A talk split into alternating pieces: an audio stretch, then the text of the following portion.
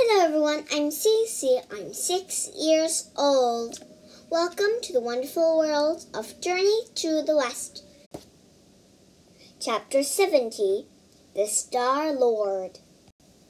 You cannot go back to that cave, said Guan Yin.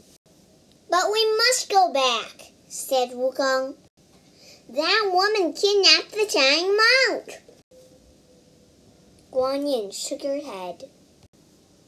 That woman is a scorpion spirit. She is very dangerous. She sure is, cried Bajie. What did she stab us with anyway? It was her stinger that stabbed you, said Guan Yin. Wukong shuddered, thinking about the pain he had felt. I won't go near her, said Guan Yin. Even Buddha is afraid of her. He was teaching his students one day and saw that scorpion spirit creeping toward him. He tried to move it away, but it stung him. The pain was horrible. He told his guards to capture the scorpion, but it escaped to earth. Wukong started pacing. What are we going to do then?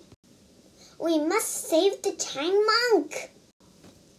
Go to heaven and ask the Star Lord for help, said Guan Yin.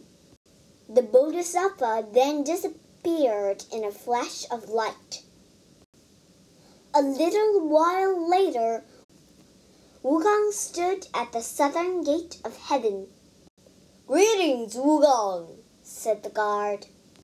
I must speak with the Star Lord, said the monkey. The guard told Wukong the way to the Star Lord's palace. A few minutes later, the monkey knocked on the palace door. Wukong, said the Star Lord, what can I do for you? I need your help, said Wukong. I'm traveling to the Western Paradise with the Tang monk but he was captured by a demon. Guan Yin said, You can help me. The Star Lord looked confused. I don't know why you need my help. I've heard you're quite strong. What kind of demon is it? It's a scorpion spirit, said the monkey. Oh, said the Star Lord, nodding. I understand now. Lead the way. We must hurry. Wukong led the Star Lord out of heaven and down to earth. They landed on the mountain where Bajie was still rubbing his nose. The Star Lord is here to help us, said Wukong. The Star Lord looked at Bajie's nose. I can heal that for you. Bajie walked over to the Star Lord, who then, who then blew on the pig's nose. The injury healed instantly. Thank you, said the pig, smiling. I was stabbed too, said Wukong. But the stinger didn't leave a mark on me. He grinned at Bajie. I'm much more powerful than the pig. Bajie frowned. I have special magic that I'll use to defeat the scorpion, said the Star Lord. You just need to get her to come outside. Everyone went up to the cave. Bajie and Wu Jing hid behind some rocks.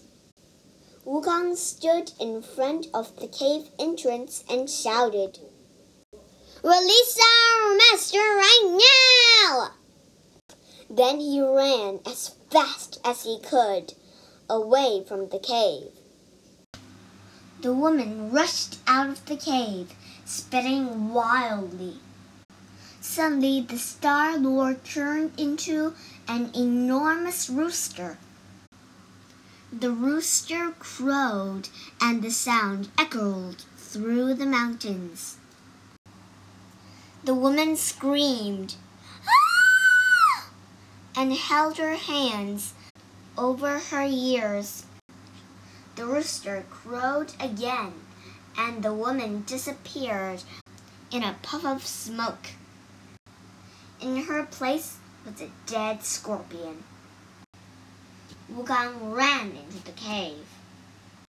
He found the giant monk sitting at a table. The monk's eyes lit up. Wukong, thank you for saving me. The monkey smiled.